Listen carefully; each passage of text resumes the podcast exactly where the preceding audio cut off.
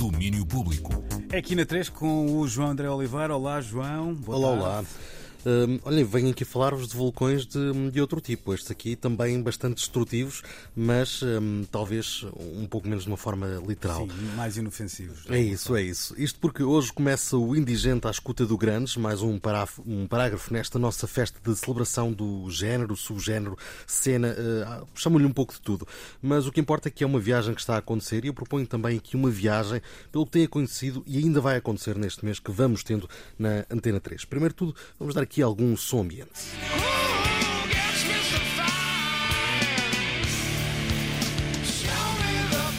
Isto aqui pela mão dos Soundgarden, já vamos uh, novamente falar sobre eles, mas primeiro há quem goste e quem não goste, e a verdade é que o Grandes terá sido indiferente a, muito poucos.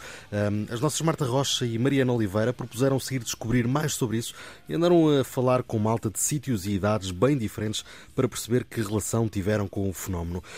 Entre eles, o Kim Albergaria e a Ana Deus, por exemplo, que apanharam uma autêntica estalada de surpresa do Grandes. E depois, o que eu partilho com a minha geração também é surpresa. Ou seja, do nada, do nada, tipo, a rádio define-se por uma coisa que nós nos definíamos também, que era uma energia, uma, uma coisa meio, meio avessa a que o mundo gostasse de nós, que agora era feita em música, que era feita que havia alguém do outro lado do, do, do, do Atlântico que, que, te fazia sentir entendido.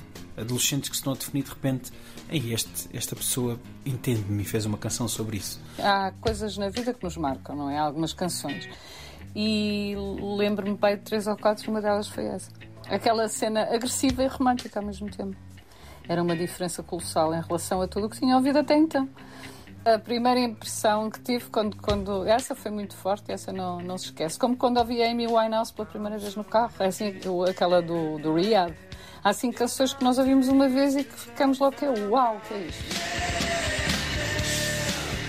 Eu e o Grunge, Histórias do Tempo da Flanela, é o nome desta rubrica, e muitos dos convidados focam-se mesmo nos Nirvana, seria quase inevitável. Nem todos, ainda assim, temos também uma surma a dar um cheirinho de outros grandes nomes da cena. Silverchair, que na altura eu ouvia muito Silverchair e, e tinha uma banda na altura que tocávamos umas duas ou três músicas deles. E, e aquilo era incrível, tanto a atitude deles, os Alice in Chains também, igualmente, adorava, adorava o vocalista a atitude deles era, era o que mais me batia. Ou seja, eu via vídeos deles no YouTube a tocar em festivais e ao vivo e ficava, uau, eles têm uma atitude incrível, porque via-se mesmo que faziam aquilo de coração e que não estavam para agradar ninguém. E, um foco na atitude e na cena.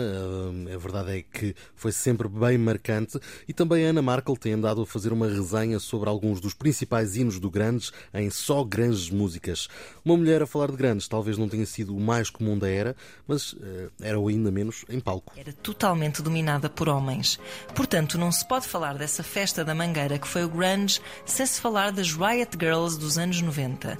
E por isso hoje falamos das pioneiras Bikini Kill que não eram de Seattle, mas sabem que mais, os Nirvana também não. Eram dos arredores, vá. Em 1993, o single Rebel Girl era um manifesto porque todas as raparigas esperavam. Uma canção cheia de verve punk de intenções assumidamente feministas e com uma letra que nos garantia liberdade para sentirmos o que quiséssemos. Ora, a Ana tem, também falou dos uh, Soundgarden e ela tem falado muito e bem sobre estes hinos, mas neste caso fez uma comparação que, confesso, a mim fez-me pouco sentido. Há dias em que pareço Cascais, mas por dentro sinto uma reboleira. é um pouco o sentimento de Chris Cornell num dos versos mais emblemáticos de Outshines. I'm looking California and feeling Minnesota. Quem nunca? Pois eu não sei, Luís. Tu te, se quer sabes Bem, não sou um de cá, não sou de cá. Não sou pois, de cá. O Manel uh, talvez perceba melhor. Estes, estes centralismos levam-nos sempre a, a comparações é que, que, minha nossa. Uh, bem, ainda bem que chegámos também ao Soundgarden, porque é com eles que começa este indigente à escuta do Grandes. É hoje com Luís Fernandes, do Generation Semibreve e do Space Avião, e Fast Eddie Nelson.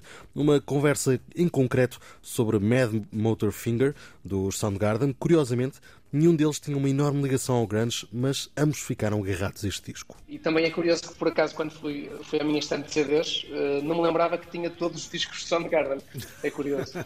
porque uma pessoa depois, eh, pronto, o tempo passa e vai, vai seguindo outros caminhos e na, tinha a ideia que nem sequer tinha tanta relação com a banda, como afinal afinal até tinha. E depois é que me mostraram realmente com a explosão do grunge assim, epá, isto é rock and roll e está na televisão, o que é que se passa? Passa-se aqui alguma coisa interessante. E lembro-me que, que o pessoal dos Carrossel Mágico, e depois mais tarde mudámos o nome para Gasoline, uh, me começaram a emprestar muita música e, pá, e os grupos precisamente que eu, que eu prestei mais atenção e que me entraram mais rapidamente foram precisamente os, os Mudhoney, que me faziam lembrar um bocado os Studios e não sei o quê, e, e o Soundgarden, que tinham que era uma banda nos anos 90 que soavam aos anos 70, não é? Aquelas bandas que eu curtia imenso, os Zeppelin e os, os Black Sabbath e coisas assim do género. É, é engraçado, Luís, como uh, o Grunge uh, foi tão específico e ao mesmo tempo cria tantas uh, ligações e tantas memórias diferentes em tanta gente, também ela diferente. Bem, esta conversa do Nuno Calado com o Luís e com a Festa de Nelson é para ouvir mais logo às 11. Este indigente à escuta do Grunge segue até quinta com passagens por trabalhos dos Mudhoney, dos Nirvana e dos Alice in Chains. Depois disso, ainda há mais, Mount Grangemore, as obras-primas do Grunge de 91, chega na próxima quarta-feira, dia 29. O Daniel Bell vai apresentar um especial onde só se olha para as principais bandas e os discos do movimento Grunge. E, por fim, esta festa não poderia estar um, acabada sem a música em si e, portanto, nós temos a playlist de Flanela para escutar no Spotify. É só procurar assim mesmo, playlist de Flanela. São 258 canções do melhor que há para ouvir. Estiveste a contá-las ou aparece o número? Não, não, já, ah, já me tinham dito. Lá está, se calhar nem são, não é? Pois, nós, nós temos esta mais uma agora, já, já montada. Uh, pronto, se aparecerem 259 já sabem, Exato. perdi toda a credibilidade. Mas é assim mesmo esta enorme viagem que temos e vamos continuar ainda a ter sobre o Grandes. Belo resumo então do João André Oliveira para este mês de setembro, em que apontamos a 1991. João, um abraço, um abraço e até amanhã. Até amanhã. Domínio Público.